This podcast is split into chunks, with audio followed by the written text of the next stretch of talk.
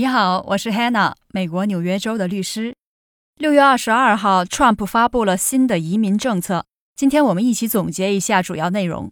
待会儿也会谈到大家比较关注的几个问题，比如如果人已经在美国怎么办？刚毕业的留学生 OPT 申请会不会受到影响？新政策有哪些例外情况？欢迎大家继续收听。新政策的生效期间是从六月二十四号到今年年末。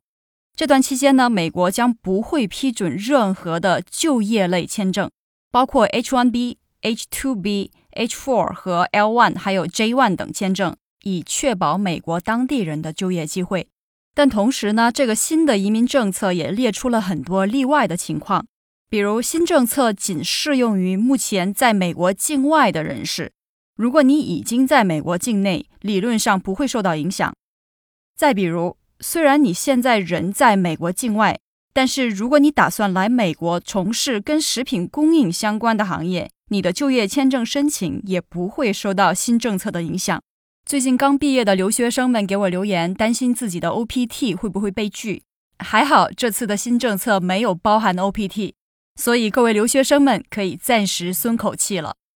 虽然这次的新政策从理论上保留了一些例外情况，但现在整体的移民趋势还是越来越艰难了。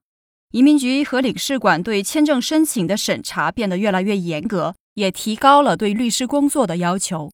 关于这个新政策呢，如果你有什么不明白的地方，请给我留言。我的微信公众号是住隔壁的律师姐姐。